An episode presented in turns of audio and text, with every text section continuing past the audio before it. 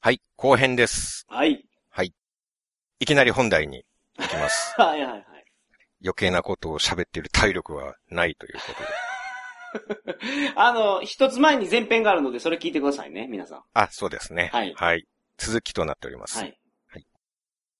で、先月撮った収録で、はい。3月の末にちょっとコロナを話題にして撮った放送があるんですよね。うんうんうんそれは制作側の都合によりしばらく後にアップするんですけど、うん。はい。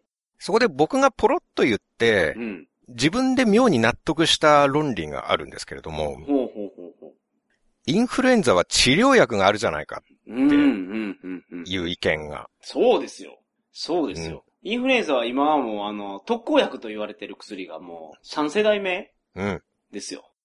だその特効薬という言い方が正しいのかどうなのか 疑問なんですけどね。はいはいはいはい。特効薬はないって今日見た動画でもあ、そうなんですか？元厚労省の木村さんっていう方は、はいはい、木村さんが。うん、ウイルスには特効薬はありませんっはい。ておっしゃってました。まあ、なるほど。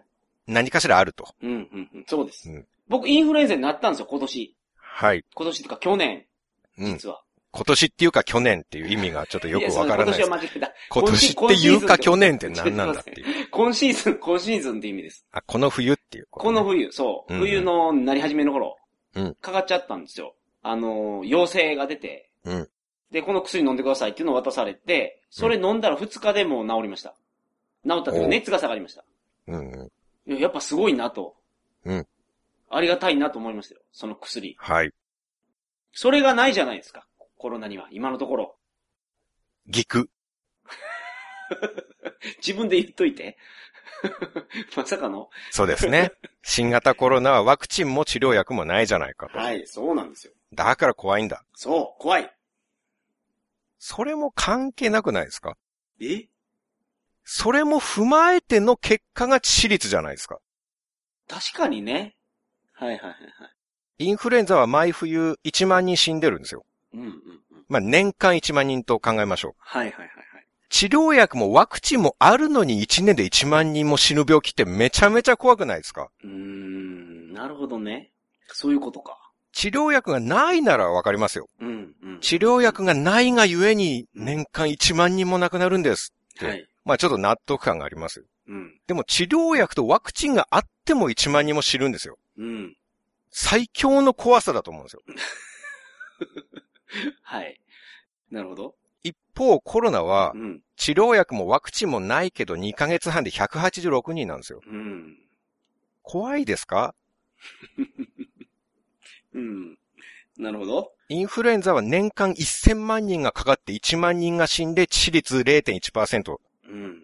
コロナは2ヶ月半で50万人がかかって200人が死んで致死率0.036%。うん。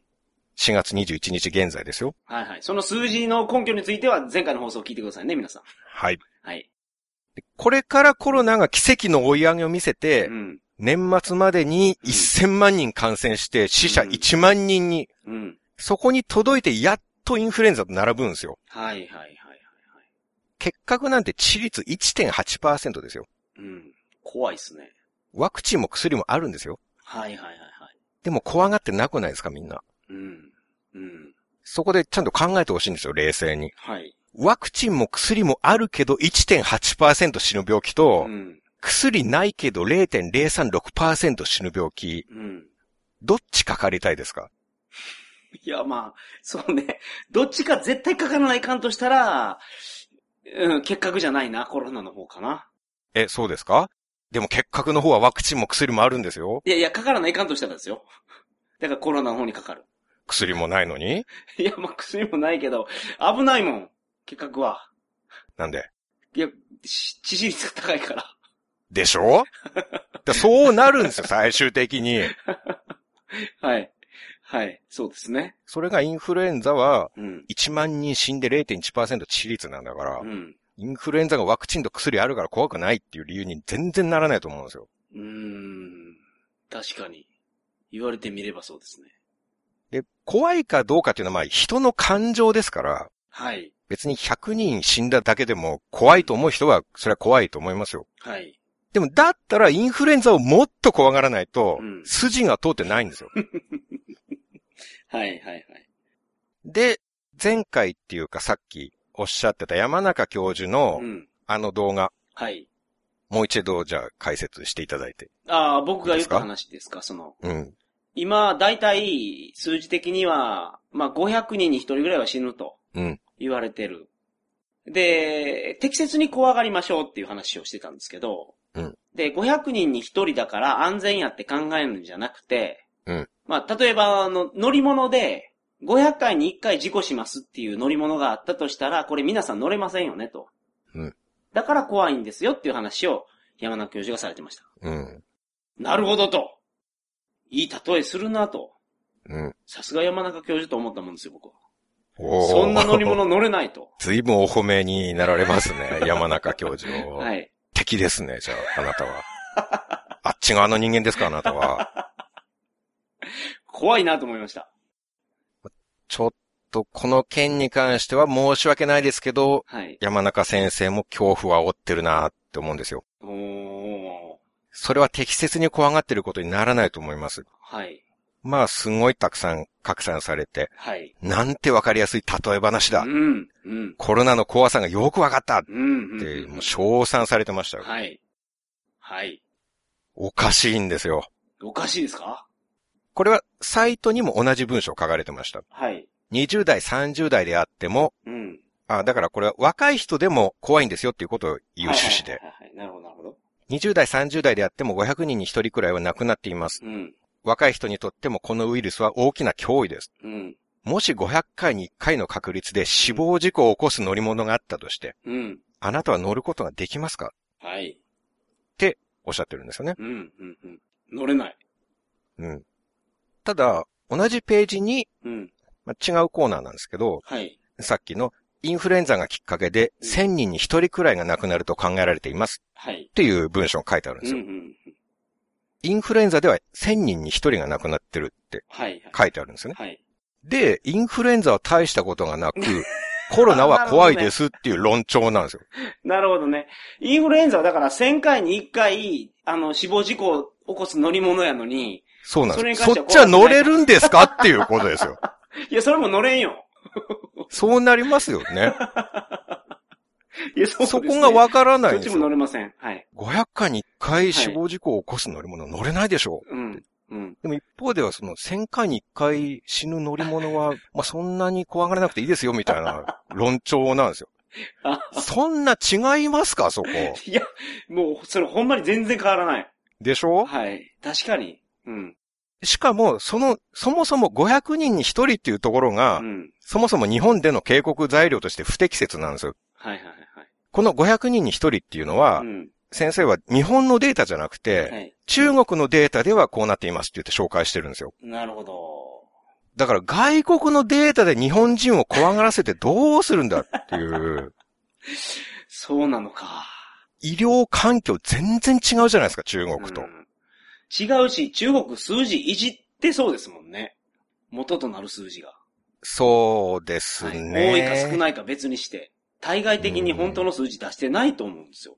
最近は習近平が感染者ゼロに抑えろって言ったら、はい。その各省のトップとかはゼロ、ゼロですって出してくるらしいですね。数字。まあまあ、中国そういう国ですからね。うん。いやいや、まあすいません。中国の悪口を言ってるわけじゃ、まあ、うん、わけじゃなくくて、はいわけじゃなくて、はい。中国は武漢がバイオハザードになってたんですから、まあそうですね。はい。中国製の車は500回に1回事故るかもしれないですけど、うん。我々は日本車に乗ってるんですから、なるほど。中国製の車の事故率で日本車に乗る日本人を脅すのは全く適切でないと思うんですよ。うーんああ、そうなのか。なるほど。それ聞くとなんかもう桜さんの意見にも完全になんかもう流されてるな。おお、寝返りましたね。こっち側に 確かに。確かにそうですね。寝返りやすい人ですね。うん、うん。柔軟ですから僕。おお、いいように言いましたね。まあ、それが大事ですね、でも。はい。うん。で、しかも、そもそも感染者は判明している数の50倍はいるんですよ。うん、うん、うんでこれが中国じゃなくて、もし日本のデータでも500人に1人死んでますって出たとしてうん。も、はい。実際は50倍なんですからう、ん、500人の50倍で2万5千人に1人しか死なないんですよ。うん、それは先生が安全だとするインフルエンザカーよりよっぽど安全なんですよ。うん。うん。だからいたずらに煽ってると思うんですよ、僕は。なるほど。で、その先生のサイトには、重篤化率っていうのも載ってるんですね。はいはいはいはい。これは国別で出されててう、ん。日本では重篤化率が4%って記載があるんです。はい。つまり陽性判明者の中で4%が重篤な症状になる。うん。まあ多分人工呼吸器をつけるとかそういうレベルになるっていう。うん。でも自分で呼吸ができなくなるうんレベルですよね。おそらくね。はい。でもこの重篤化率も検査して陽性と判明した人のうちうん。重篤化する人が4%なんですよ。うん。母数が全然正確じゃないんです。はいはいはいはいはい。なるほど。現時点で陽性と判明した人っていうのは、うん保健所の鉄壁の守備を切り崩して検査までたどり着いた最強の選手たちなんですよ。うん、エリートが。そう。もう無理ゲーのたけしの挑戦状を攻略本なしでクリアできた精鋭ですよ。それ、それすごいですけどね。うん。それ本当に難しいゲームやから、あれ。そう。もうコロナ中のコロナの方々なんですよ。はい。はい。その日本代表選抜陽性者みたいな人のうち4%が重篤化するんです。うん、うん、うん。だからやっぱり50分の1で考えた方が良くて、うん。そうすると重篤化率は0.08%まで下がるんですう。ん。なるほど。まあ確かに、そのデータを正確に取るやったら、まあどっかの市とかどっかの区全員検査を受けて、でやらないと正確な数字は出ないですよね。うーん。まあ、PCR 検査だと、ん。まあ、本当にいろんな記事によって数字バラバラなんですけど、はい。7割ぐらいの正確性じゃないかって言われてるあかーそれでも7割なんや。ら、うん。なるほど。抗体検査の方がどうやら正確らしくて、はいはいはい。で抗体検査を一生懸命やろうっていううんうん意見が今結構いろんな方が言ってますね。それで、要は正確なうん。何々率っていうのがわかることになりますよね。うん。厚生労働省のサイトに陽性判明者の状態ごとの人数っていうのもあるんですね。はい。で、えー、まず入院治療を要する者等っていうのがうん。9449人。はい。退院した者、これが1339人。はい。死亡者が186人。うん。これを足すと、今までの陽性判明者合計の1974人にはいはい。なるんですけど、うん。まあまずやっぱり陽性と判明したら全員入院になってるんですよね。うん。これが医療にすごい負担をかけてるんじゃないかとはい。思うんですよね。うん。まあ今ちょっとホテルを利用するっていう流れにもなってるみたいですけど、そうですよね。軽症の方は、えっ、と、ホテルの部屋で2週間待機みたいな。ただ入院中は入院っていう扱いにつまりなってるってことですもんね。はい。で、当然そこに医療関係者の方もうん。配置されるっていうことですから、はい。そうですね。だからやっぱり検査は極力控えた方がいいと思うんですよ。うん。でもちろんたくさん検査してデータ集まった方がいいに決まってるんですよ、それは。うん。多分ね、統計取ってうんうん、疫学的にその広い範囲でデータを収集して対策を考えるみたいな、はい。使えるでしょうから、うんでもやっぱり軽症者に対する扱いが医療現場に負担にならないような方針が定まってかうら。確かに。だと思うんですよね。うん。もうお医者さんも看護師さんも過労死しちゃいますよ。確かにね。医療関係者は今疲弊してると思いますから。だから軽い風邪ぐらいの症状で病院行って検査頼んでごねるとかもう絶対ダメですよ。うん。そうですね。あとはちょっと意外な数字だなって思ったのがあっはい。て、はい。症状の中で人工呼吸器または集中治療室に入院しているもの、うん。232人うん。なんです。うん。ちょっと少なく感じませんか？確かに。もっといそうな気がする。うん、ですよね。うん。ワイドショーとか見てる感じだとうん、感染したらみんな人工呼吸器つけて生死をさまようかのごとき印象を受けるけど、うん。232人なんですよね。うん。で、ググってみると人工呼吸器っていうのは東京都で1892台あると。はい。あ、そんなにやるんすか全国では2万2000台以上。うん。で、この前の朝まで生テレビで自民党の竹見さんが言ってたんですけど、さらに今は3000台の増産を急いでる。うん。って言ってて。でもこれもなんか報道の感じとちょっとなんか印象が違うなっはいはい。ていうのが、うん。まあもしかしたらもともと埋まってるのかもしれないですけどね、他の患者さんでね。ああ、そのコロナじゃない患者さん。はいはいそしたら、ちょっと増えたら足りなくなるっていうのはうんうんあるかもしれないです。まああとは、呼吸器があっても管理できる人手が足りないっていうのははいはいはい。あるみたいですけどね。まあそうですね。オペレーション必要ですからね。はい機械には。専門性がね、うん。必要ですから。でもまあちょっと見方が変わったんですよね、それで。はいはいはい。友人に看護師さんがいて、ちょっとだけ話を聞いたんです。はい。コロナの患者さんも入っている大きな病院に勤めてるんですね。うんうんうんまあ、ただ、その友人がいるのは別の科なんですけど、うん。はい。やっぱり制約が結構大変みたいで、うん。陽性の患者さんを入院させたら、もうその周りかなり広範囲にわたって他の患者を入れられないんですって。ああ、映るから。はい。はい。院内感染になったら大変なことになるから、確にね。だから病院自体すんごい空きがあるんですって。ああ、なるほど。そのために大赤字だって言ってました。はあ、はあはあはあはあ、ベッドの空きはたくさんあるのに患者を入れられない。うん。だから、救急搬送とかも対応できないんですって。へえ。それはもう決まりで指定感染症の患者は必ず入院させなきゃいけないってなってて、はい。はい。その上隔離期間が長いうん。んですよね。うん。どんな軽症でも陽性と出てしまったら、うん最低2週間は隔離してう、ん。で2回陰性になるまで退院できないと。うん、なるほど。だからコロナ患者が殺到してという側面より、うんその定められた縛りっていうんですか、うん。扱い方の厳格な決まりのせいで、これも医療崩壊を後押ししてる面があるんじゃないかなと僕は。それ思はっ、たんです間違いなくそうですね。だって、陽性出ても元気な人を自宅待機で、うん、追ってほしいですもんね。本当にもそうですよ飲みに行ったりする奴がいるからダメなのかけど、それは。そこがインフルエンザと同じぐらいの扱いでいいと思うんですよ、僕は。はいはいはいはい。で、まあ、友人によると、もう救急搬送を多くの病院が受け入れられないっていううん現状で、うん。もうそれをもって医療崩壊はすでにしてるって言ってましたけど、はいはい。あとこれはまたツイッターで医療従事者の方が書いてたうんことなんですけど、うん。発熱の患者が来たらもう必ずフェイスシールドと防護服を着て対応しなきゃいけない。ああ、ははは。で、しかも防護服も一度使ったらそのまま次の患者を見れないんですってうー。ん、なるほどね。でこれは検査もそうみたいなんですけど、うん。結局、もしさっきの患者が感染してたら次の人に移すから。はい。だからいちいちそんな重装備を着替えるっていうう。ん。それを聞くと、まあ、確かにコロナのせいで医療崩壊なんだなっっていう。うん。まあ、ただ今までのイメージとはちょっと違う感じでよくわかるはいはい。んですよね。そういうことで医療崩う壊んなのかうんっていう。やっぱこれをなんか法律、感染症法っていうのがあるみたいなんですけど、はい。まあ、そういうのを変えてインフルエンザと同じ扱いとかにできないのかな。そうすれば一気に楽になるんじゃないかとは思うんですよね。うん。まあ、これは僕はもう本当素人すぎるので、あんまり安易なことは言えないんですけれども。はいはいはい。まあでも今、軽症者をどっか借り上げのホテルに入れたりしてるんでしょ？みたいですね。これがうまくいったらね、なんか、あのーもうちょっとマシになりそうなもんですけどね。一時的にはマシになると思いますけど、はい。結局日々感染者増えていくわけですから、うん。ホテルもすぐ埋まるでしょ？ああ、そうか。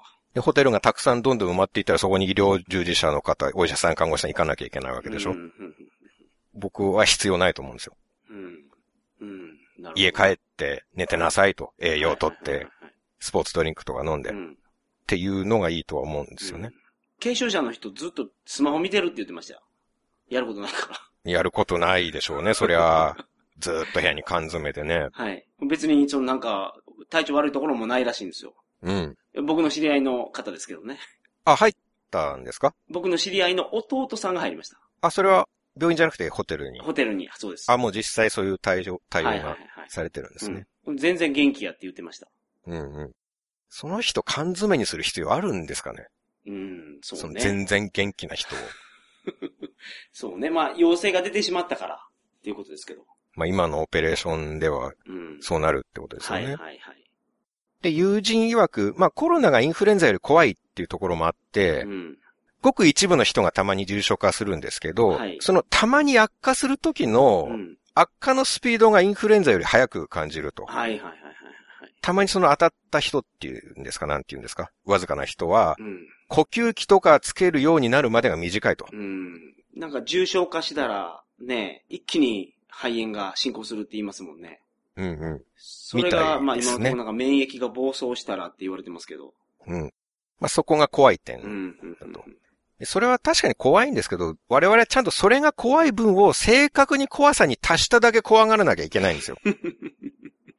はい。まあそうですね。趣旨は、怖がるなって言ってるわけじゃなくて、適切に怖がりましょうとはい。いう趣旨ですからね。この桜通信で今話してるのは。はい。致率は日本ではインフルエンザの何分の1なんですから。はい。重篤化率も、なんかたまに2割が重症になるとか言ってるのも見かけるんですけど、はい。もうそれこそものすごい水増しで、うん。山中教授のサイトですら4%って書いてあって、はい。実質計算すると0.08%だと。うんでもわずかに重篤化する人がいて、そのスピードは速いということをもって、うんそれをエボランぐらい怖がるのはやっぱおかしいんですよ。うん。うん。重症化スピードが速いっていう、そのインパクトを重視して、まあ、2倍ぐらい怖いと思うのはいいかもしれないですけど、うん。今2000倍ぐらい怖がってますよ。うん。すごいアンバランスなんですよ。はいはいはいはい。僕が思うに、はい。一般庶民はですね、うん。我々一般庶民は、うんまあ、仮にかかった時、あるいはかかった気がするなっていう時に、はい。ちゃんと日本でのこの数字とか現実を見うて、ん。インフルエンザより死なないんだから、うん。自力で治そうと。はい。で、最悪、うん。その0.08%の確率で重篤したら、もうその時は病院が助けてくれるから、うん。日本の環境の整った医療があるわけですから、はい。その時は頼れるから安心して、うんそうならない限りは家で寝てようと。はい。自分で治そうっていう、なんか、そういう覚悟っていうと大げさかもしれないですけど、はい。気楽な気持ちでいるのが、病院で働く方たちの負担を減らすためにできることじゃないかと。うん思うんですよ。なるほど。コロナ怖い怖いで病院に押しかけて、うん。行列作って検査してくれ、検査してくれで、うん。病院の方々を疲弊させた上に院内感染までお膳立てするようなことは避けましょう。そうか。まあそうか。だから、適切じゃなくて、過剰に怖がると、デメリットがすごいあるから、適切に怖がってくださいってことですね。はい。そ その、そのデメリットが究極化して、イタリアはあんなことになったっああ、なるほていうど。面が。あるんじゃないかなと思います。そうか。うん。まあ、人種の違いで免疫あるないももしかしたらあるかもしれないですけど、はいはいはいはい。なるほど。そうか。怖がりすぎた時のデメリットがすごいありますね、確かに。すごいあります。すごいありますね。うん。うん。特にそのお医者さんとか看護師さんとか病院で働く方にすんごい迷惑ってはいいうか、。はい。大変な思いさせることになると思います。うん。どうせ検査したって精度7割ぐらいなんですから。はい。7割の確率で大丈夫ですって言われて安心できなくないですか？できないですね。できない。うん。だから怖がりすぎて鬱になったり、いたずらに他者を攻撃してダークサイドに落ちてる場合じゃないと思うんですよ。はいはいはい。だからその考え方ができずに人々が病院に押し寄せたら日本もイタリアのようになると思うんですよ。うん。まあそしたらインフルエンザと同じとかもとても言ってられなくなると思いますよ。はいはいはいはい。そうか。僕はあの森さん中の黒沢さんがはい。関わったっていう記事を見て、うん。あそこに本当に検査を頼んで頼んでようやくやってもらえた。うん。で書いてたのは鈴木治さんが書いてたんですけど、なかなか検査をしてもらえない。うん。それが怖いんですよって書いてあったんですよ。その記事がこうバーンってヤフーとかで出たのを見て僕はかなり絶望的な気分になったんですよ。はい。あれを見たらうんみんな、あ、頼んで頼んで頼み込めば検査してくれるんだって思って、はいはいはいはいはい。ごねまくる人増えてなる、ほど。いや、そしたらもうイタリアみたいになるよって、うんやばいんじゃないかってすんごい怖くなったんです、あれを見て。負担がすごい多くなりますよね。お医者さんとか看護婦、看護師さんの。うん。ただでさえ行列できてるんですよ。はい。その一人一人がごねてごねて頼んで頼みまくるんですよ。はい。やることになったら、フェイスシールド、N95、防護服、はい。まだ着替えるみたいな。はい。ごねる人1時間とかごねると思いますよ、多う分。ん。それでやっても、精度7割。うん。そうね。で、何をするかっていうと別に特別な治療法はないわけですよ。はい。ワクチンも治療薬もないんだから。うんでああいう記事を出すことが、うんうん。あれこそが殺人記事だなって、ちょっと僕は、うん。思ってしまったんですよはいはいはいはい。そうか。だから医療崩壊が起こらずに、本当に重症化した方だけを、に適切な治療ができたら、一番いいですもんね。ですね。その感染とか、院内の感染とかのリスクも減るし、うん。確かにね。で少なくとも今の数字では普通にしてればインフルエンザと同じっていうか、はいそれ以下なんですから、うん。いろいろな率が。うん。僕、本当に必要必求の用事があって、はい。完全に密を避けて、うん。ちょっと一瞬地方に行ったんですね。はい。博物館に行ったんですけど、はい。客は僕一人ですよ。うん、うん、うん。でも受付で住所、氏名、電話番号を書かされるんですね。はい。で、そこにある鉛筆を使って書いてくださいってはい。言われて。うん。で書き終わったら、鉛筆は元の入れ物じゃなくて、隣のケースに入れてください。はい。消毒しますんで。うん。一人触った鉛筆を使い終わったら、その都度消毒するんですよ。うん。本当に僕がエボラ患者ですよ。うん。はいはいはい。ホテルの朝食もバイキング形式だったんですけど、うんビニール手袋が用意されてて、はい。まず手袋をつけてください。うんで。それでお皿を取ってください。うん。フロントでお金払うときも、うん。まず消毒液で手を消毒してくださいってうん。言われて。うん。でその上、クレジットカードもお客様ご自身で刺していただくようになってます。うん。僕の触ったカードはもうホテルの方は触らないっていう方針なんですよ。はいはいはい。エボラ患者だから。はい。僕がカードの読み取りの機械にカード刺して抜いてとう。んこんなことやってたらみんなストレスで病気になるよ。今後人生の3割ぐらいの時間を消毒に当てて生きていかなきゃいけなくなりますよ。はいはいはいはい。僕がエボラって言うんだったらわかりますけどう、ん。まあ別にそのエボラを差別するわけじゃなくて、危ない、はい。なその、病致死率のがすごい高い病気ですからね。うん先日これはヤフーの記事になってたんですけど、はい。漢方生命がうん。新型コロナで死亡した場合、うん。通常の2倍の保険金を払うことにした。らしいんですね。明治安田生命保険も新型コロナが原因で死亡した場合、保険金を増額すると発表した。うはいはいはいはい。これをどう捉えるかなんですよ。うん。どう思われますか？まあ保険会社としては、もう、えまあ営利団体ですから、うんこれ増額、増額にしたところで、まあちゃんと適正な利益が守れると読んだってことですよね。そうですね。うん。むしろ、ここが正気だって思ったと思うんですよ。なるほど。なるほど。で、これを、はい。あ、コロナで死んだ場合は増額なんて契約者思いのいい保険会社だうな、ん、うん、うん。うん優しいな、とか思ってる場合じゃないんですね。はいはいはいはい。これは僕なりの捉え方なんですけど、うんもうついに大手保険会社がう、ん、あれ？日本だとコロナで全然死なねえなってうん、確信を持ったってことなんですよ。うん、で、この人々の異様な怖がり方と、うん、実際の被害の乖離をうん。商売に使えるって思ったっていうことなんですよ。うん。まあ実際そうやと思う、本当に。そうじゃないと、保険会社こんなことしないですから。はい。うん。営利でやってるわけですからね、おっしゃった通り。うん。それこそ名門大学を出たプロフェッショナルが統計学とか駆使して利益が出るように。そうそう。いや、だから儲けるとか思ってないかもしれないけどね。みんなが恐怖ですごく不安になってるから、それを緩和させるために、あのーね、利益に影響が少ないから、のしとくか、みたいな考え方かもしれないですよ。その可能性がないわけではもちろんないですけど、はいはい。心は読めないですからね。はい。で僕は、プロフェッショナルが統計学を駆使して、はい。シビアに計算した結果、うん。コロナをエボラかのように恐れる人が多いから、はい。保険金2倍って言えば加入者増加するだろうとう。ん。うん。そして、日本ではその怖がりに全然見合わない致死率の低さだから、はい。死亡保険金2倍にしても利益になるなって、うん。うん。計算の結果判断したってことだと思うんですよ。うん。なるほど。うん。もう、商売のターゲットにされてるんですよ、この、はいはい。この恐怖が。そう、コロナ怖い病が。なるほどね。そうやな。本当にそうですね。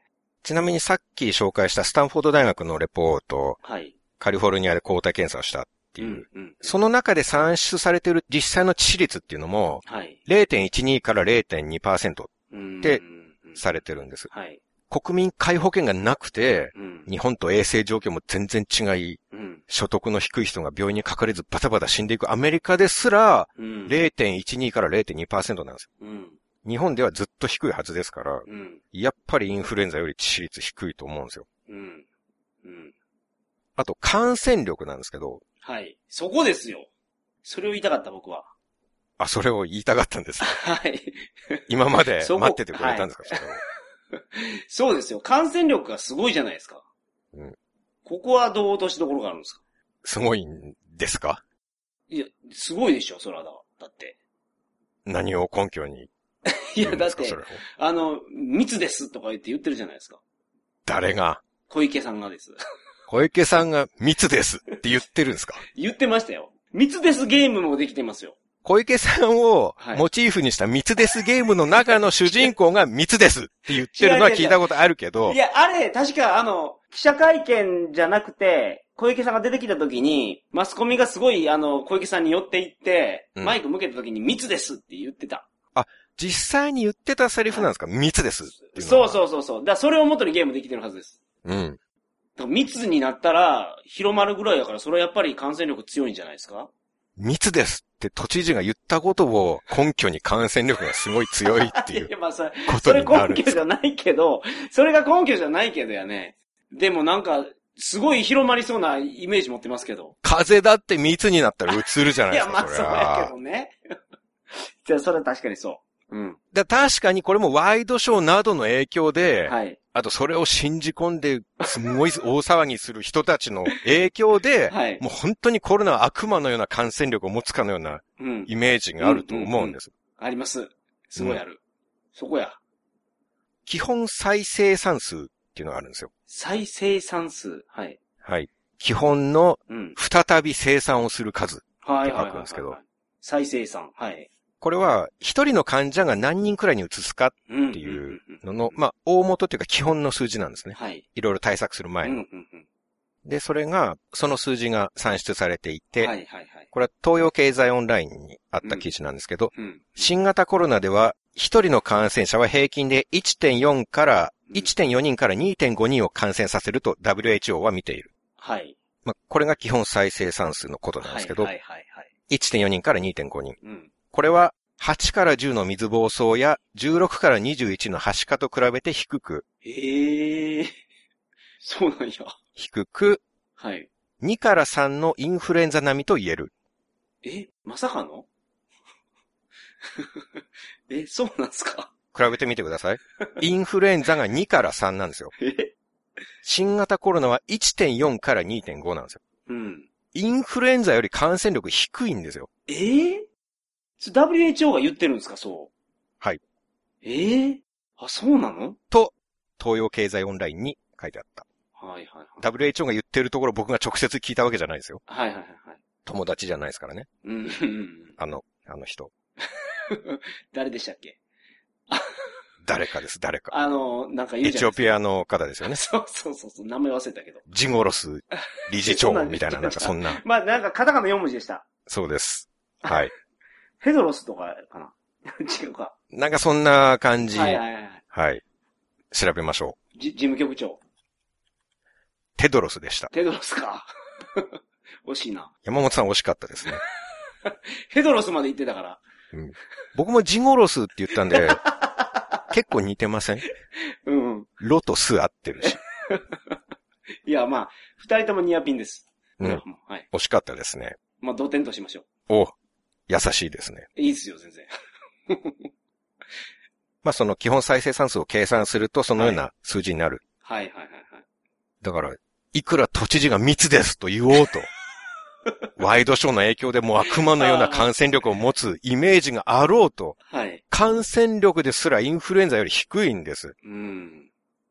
もう今すぐレジの上につけてるビニール外そ いや、まあ、まあ、それはつけといてもいいんじゃないですか、別う。に。いらないでしょう、あれ。いや、インフルエンザでつけないんならこれでつけるのおかしいんですよ。いや、まあ、そうやけど、まあ、恐怖が緩和されるとしたらね、いいじゃないですか、別に。あれをやっていくことで、なんかすごい、な、医療関係者の負担が増えるとかじゃないんで。圧倒的にお店の負担増えてるじゃないですか。まあね、そりゃそうやけど。はい。だから今回の、まあ、僕が述べたこの考察をはい踏まえて、うん。今の世の中の騒ぎを見ると、すべて見方が変わるんですよ。うん。あくまで僕の考察が結構まとえているとすればですよ。はいはいはい。まあ僕はそうはい思ってるんうんで、うんうんこれ桜さんの意見ですからね。うん。はい。だから僕はもうすでに見方が変わってて、うん。日本テレビの藤井アナウンサーがはい。自粛を促すために、うん。命より大切な食事会はありませんってうん。言ったと。うん。これもいいこと言うって絶賛されてたんですけど、うううんええこと言うてますね。でもインフルエンザぐらいの病気でそれ言ってるんですよ。でそういうことを言うことで、はい恐怖が煽られるんですよ、確実に。うん、なるほど。そうかそうか。それを言うなら、世の中からインフルエンザも結核も根絶されない限り、はい。一生食事会行けないですよ。うん。うん。コロナよりもっと致死率が高い病気が実際にあるんだから、死者数も多いし。うんもう外食する人に命より大切な食事会はありませんよってもう永遠に言い続けなきゃいけないんですよ。うん。うん。だから、医療体制だけ、これは政府なのか、あるいは自治体の皆様なのか、はい。この医療の面でのサポートだけしっかり準備していただいてう、ん。一刻も早く自粛を解除してほしいんです。うん。なるほど。もう自粛も続かなくなってきてますよ。そうね、みんながもう限界来てるから。みんな飽きて街に出てきてます。公園人がいっぱいなんでしょはい。子供も大人も遊んでる中、公園で。はいはいはい。自粛によってコロナを撲滅するのは絶対に無理なんです。うん。ロックダウンまでしてる国ですらあんまり感染者減ってないですから、はいはいはいはい。イタリアはもう都市封鎖、ロックダウンしてるうん。のに、うん。4月20日の1日の新規感染者2200人なんですよ。うん。死者454人なんですよ。うん、うん、うん、うん。なるほど。1日ですよ。うん。ロックダウンしてるのにですよ。はい。ロックダウンって言ったらもう東京都とか日本が、その、こうしてる手段と全く違っても家から出れないみたいなやつですもんね。強制性がありますからね。うんうん。まあどうなんだろう。イタリアはちょっとわかんないですけど、フィリピンとかは家出たら逮捕されると、はいはいはい。英会話で話した人が言ってましたね。おー なるほど。それが日本の通勤 OK 強制力なしみたいなうん。甘々の自粛要請で感染者が減ってるとは思えないんですよ。うん。なおかつその5月6日までにゼロにできるわけがない。はい。まあでも甘々の自粛なのに日本は合計死者数まで186人なんですよ。うん。イタリアはロックダウン中の1日の死者が454人なのにですよ。はい。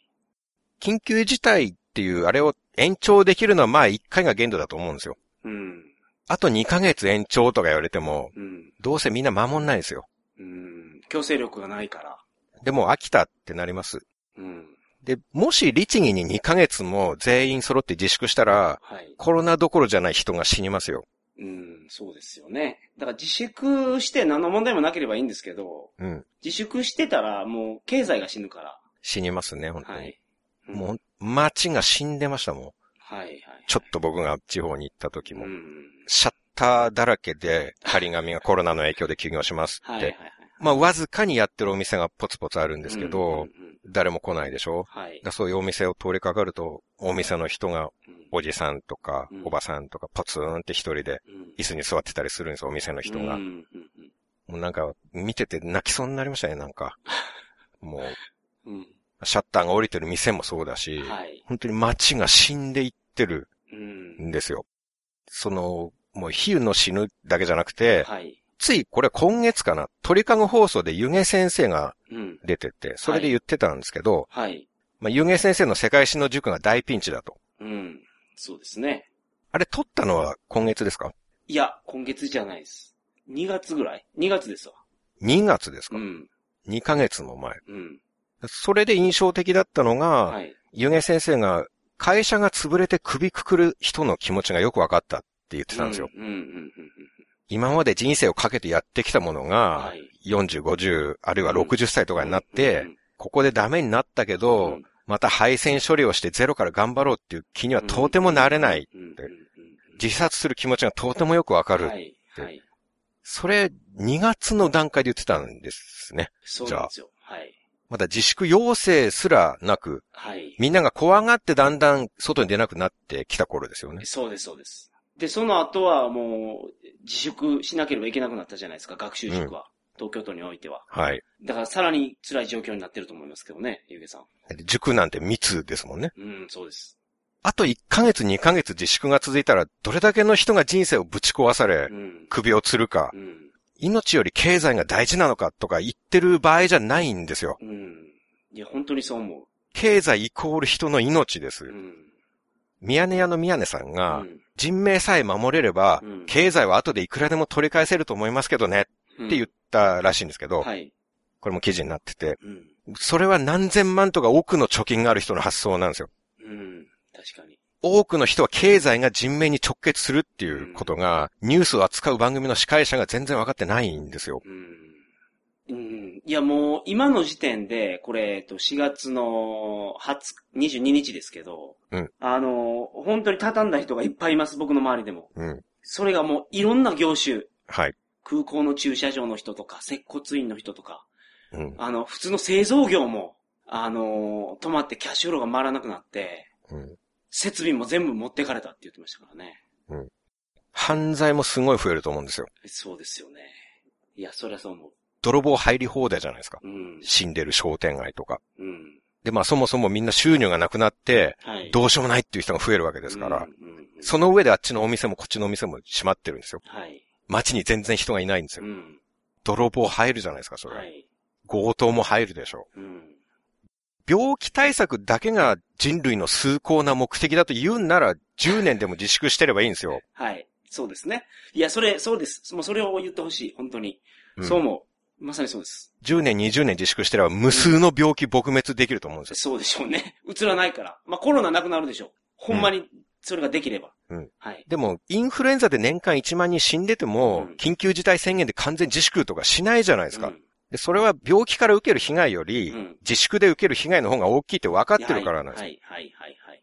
イタリアやスペインならともかくですよ。うん日本では自粛することのダメージがメリットをはるかに凌駕すると思うんです。うん、うん、高齢者はどんどんボケるし、寝たきりになるしう、ん、脳梗塞も増えると思うんですよ。うん。震災の後は、その仮設住宅にはい。ずーっと閉じ込められるっていうか、別に閉じ込めてないけど、うんそこでずっと一人で暮らすようになった高齢者の方は、はい。運動全然しないから亡くなる方が増えたんですって、はい、はい、はい。脳梗塞って言ってたかな。あ、そうなんや。で、まあ、そもそもすごい中途半端な自粛ですから、はい。まあね。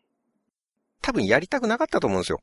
何をですか？安倍さん。なのか、その責任者の方か。はい。緊急なんたら宣言を出したくなかったと。はい。はい。要はそれまで融和政策っていうか集団免疫を獲得するっていう方向で行こうとしてたのを、はい。もうなんか、そのコロナ怖い病の人たちのうん有権者の声にもう抗えなくなったんですよう。ん、うん、うん。うんでそこで抑圧政策に切り替えた。はい。政治家の方たちはまあ人気商売ですからねう。ん。まあ、ほんまに人気商売ですからね、あれは。うん。文字通り。怖いからやれやれって言われて、うんうんまあワイドショーとかでもみんな早く緊急事態宣言を出せとかはい、ってはい。言ってましたよ。うん。僕も含めて誰も緊急事態宣言が何なのかつい数日前まで知らなかったのに、あたかもそのことに精通しているかのように、はい、はい、はい、はい。今でも緊急事態宣言が遅すぎたってうん国民の世論調査で70%が言っているとか、うん。誰も緊急事態宣言が何かすら知らなかったのに、はい。遅すぎたってなんか、すごい偉そうに言ってますけどね。はい。はい。らそういう点でやるしかなかったと思うんですよ。うん、うん、いずれにせよ、遠からず、うん。うん。感染者は全然減らないままう、ん。感染はアンダーコントロールできていますので、はい。自粛を解除しますって、うん。やるしかないんですよ。そうでしょうね。だって、経済が本当に回らなくなるからね。はい。うん。状況は別に変わってないのうに、ん。もう大丈夫です。うん。根拠のない宣言をして解除するしかないんですよ。はい。この自粛は。うん。ちょっと今抑えられてるかもしれないですけど、解除したらまた広がるだけですからね。うん。みんな自粛してるっていうことは誰も免疫がついてないわけですから。はい。もともと一人からこれだけ広がった病気なんですから、うん。1万人以上、まあおそらく50万人以上感染した後で、はい。撲滅とかできるわけがないんですよ。うん。そうね。そうですね。だから我々はもう状況は変わらないのに、うん。いつかのタイミングでもう普通に暮らすしかなくなるんです。うん。だから今、ヒステリックにうん。症状がなくても移す可能性があるんだからう、ん。外に出るなんて言語道断だ人殺しとかうん。言わない方がいいです。うん。後で自分がその人殺しになるんですから。ああ、まあ、出ていくことになるからってことですよね。はい。はい。人を殺す確率は全く変わらないままう、ん。日常に復帰しなきゃいけなくなるんですよ。はいはいはいはいはい。なるでしょう。うん。おそらくなるでしょその人が自粛解除と同時に喜んで飲み会行ってたらずっこけますよ、僕。偉い人が自粛しなくていいよって言っただけで何が変わるんだう。うん。もしコロナの治療薬ができようが、うんそれ以上の致死率を誇るインフルエンザとか結核を移す可能性は一生あるわけですから、はいはいはい。我々は。はい。だから僕は今出かける人を目の敵に叩いてる人にはう、ん。じゃああなた一生外出自粛するんですね。うん。親御さんとか他人に病気を移して殺す可能性があるから、うん。死ぬまで家に閉じこもるんですね。てうん声かけて回りたいですよ、僕は。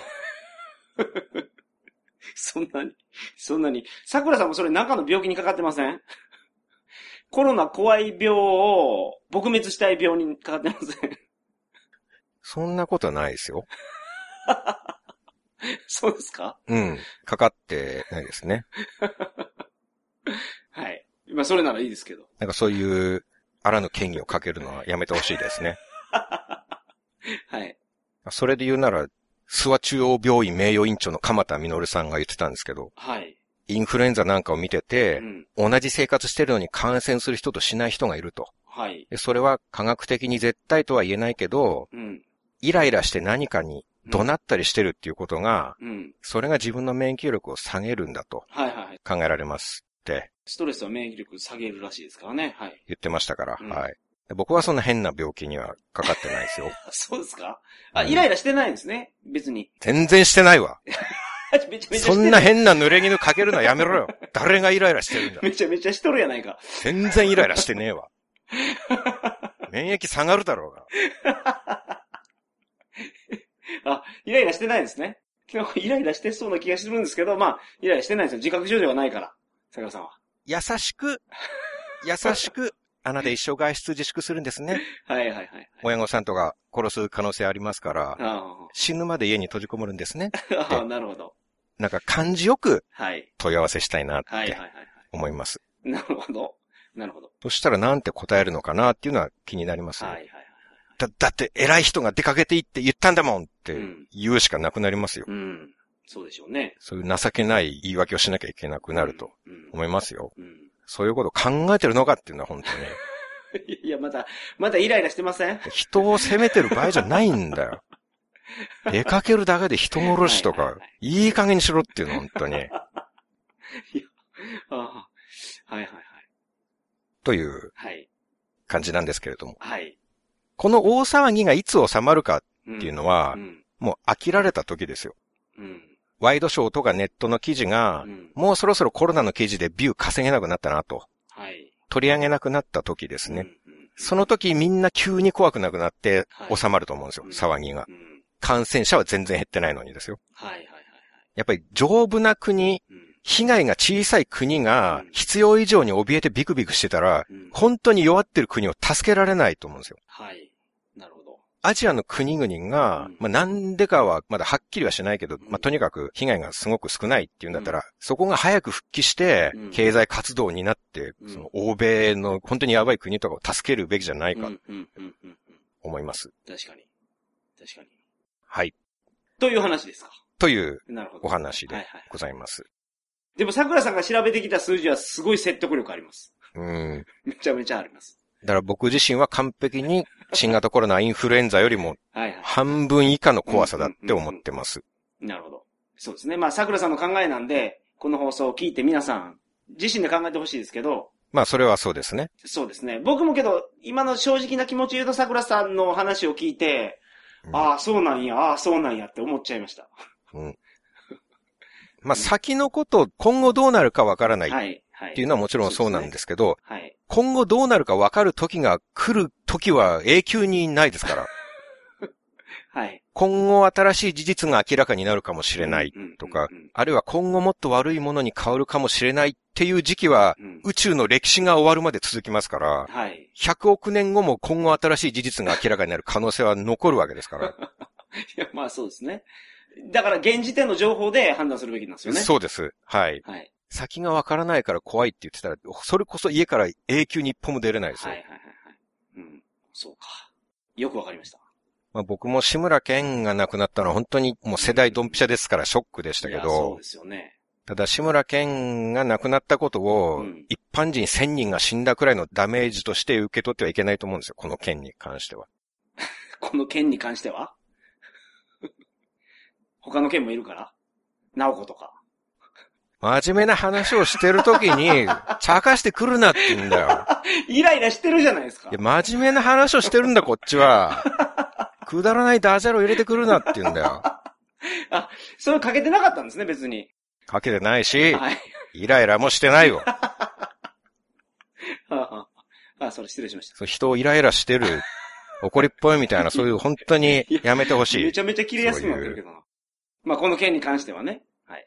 わかります、わかります。諏訪中央病院名誉院長の鎌田実さんがおっしゃってましたけど、はいはい。なんて、なんて言ったんです絶対とは言えないですけど、はい。イライラして何か怒鳴ったりしてるっていうことが、うん。自分の免疫力を下げるとそうです。おっしゃってましたよ。はいはいはいはい。だから気楽に構えなさいっていうことを僕は言いたいわけですよう。んうんうん怖がったらイライラしてきますから、はいはいはい。まあそれがもうまさに今の状況ですよ。そうですね。皆さんの免疫力を下げてるから皆さんにとっても良くないですよと。良くないですよ、と。うんものすごい怖がっちゃってるから、はい。高須委員長が一人でうどんを食べに行っただけで攻撃しちゃうんですよ。はい。もう本当にそれは何の得にもならない。はい。害しかない。そうですね。その怖がりは。はいはいはいはい。何の亡霊を怖がってるんだって思います。うん謎すぎる、本当に。うんうん。うん。結局、付き合っていくしかないんですよ。はいはいはいはい。なんか、台湾とか感染を抑え込んでるって言いますけど、うんうんうんとはいえ、うん飛行機飛んだらもうまた一からですよ。まあそうですよね。で、また一からやるのかっていう話です。うん。もうやらないと思うんです。確かに、その、だ台湾がうまくいってたとしても、他の世界の国々が同じようにうまくいかなかったら、一緒ですもんね。そうなんでいすよ。つかは。いつかは入ってくるでしょう、そら。だから、封じ込めでやっていくんだら、うんワクチンがまあ、早くて1年後って言われてましたけど、はい。それまで1年ずっとやんなきゃいけないんですよ。うん。先にこっちが死にますよ。うん。この戦いは。はい。負けることになりますよ。うん。正面から戦うっていうのをやっていったらね。うん。だからもう共存しか道はないんですよ。うん。と僕は思うんです。遅かれ早かれね。うん。遅かれ早かれも、遅かったらもう持たないですから。経済が。早かれでないと。はうんはああ、なるほど。そうか。もう今すでにやばいから。僕はもうすでにダメージの方がでかいと思います。うん今の時点で。そうですよね。街を歩いたり、うんその SNS で閉店報告とかすごいいっぱい上がってますから、うん。なんか人々の人生が壊されていく数とかを考えると、うん、まあすでに今の時点で会社がたくさん倒産してるから、はい。今じゃなくても、まあ今年首を吊る人はたくさん出ると思いますよ。うん。確かに。その、次の決算報告とか、ボロボロでしょうからね。そういうタインミングですよね。グ。うん。で、銀行が潰れ出したら、ほんまにやばいと思う。倒産してお金が回収できなくなったら銀行が潰れちゃうから。うん。ほいたらほんまにそのなんか世の中が荒れ出すかもしれないですね。北斗の剣に、北斗の剣の世界。そこまで、まあそこまではいかんやろうけど、みんなモヒカンになってバイク乗りますような世界にはならないとは思いますけど。うん。まあ、モヒカンにする必要は別にないですからね。なんでモヒカンにしなきゃいけないのか。モヒカンにしておでこにそのスペードのマークとかハートのマークとか入れないかんからですよ。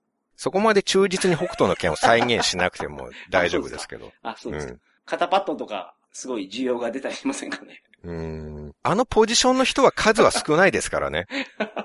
ほとんどの人は一般庶民でやられる側ですから、はいはいそこまであそっちの需要はないと思いますよ。はいはいはい。山本さんは筋肉ムキムキだから、ジードの側になるかもしれないですけど、ああ、モヒカンでバイク乗ってね。はい。なるほど。僕なんかは、はい人間ハンマー投げのハンマー代わりになって、悪い奴にぐるぐる回されて飛ばされて。高層ビルにビシャーンってなって、はい。あ、新記録とか言われる立場ですから。ああ、種もみを守ってね。そうですね。握りしめて、はいはい。今日より明日、今日より明日なんじゃーって言って、はいはい。まあ笑いごっちゃないけど、ほんまにそんな世界になったら嫌ですから。はい。そう。まあね、静かにその世界に近づいていってるような気がする。治安悪くなるの嫌やうな。ん。だからうん、だから、近づいていってるでしょ、いそれを、インフルエンザより致死率も死者数も低いものに対して、なるほど。その方法をとってそれに近づいてるのがもう本当にバカバカしいっていうか、はい。失ったものがもうあまりにも大きすぎると思います。うんなるほど。ということで、はい。今日はこんなところでございます。はい。で、この後の放送は収録日が何ヶ月も前っていう放送が続くので、はい。今の情勢と整合性が取れてないことを喋ってたりもしますが、はい。まあそれは収録日の関係なので、えそうですよね。ご了承いただければと思います。はい。ということで、今回は以上です。そうですか。はい。それでは皆さんまた、再来週。さよなら。さよなら。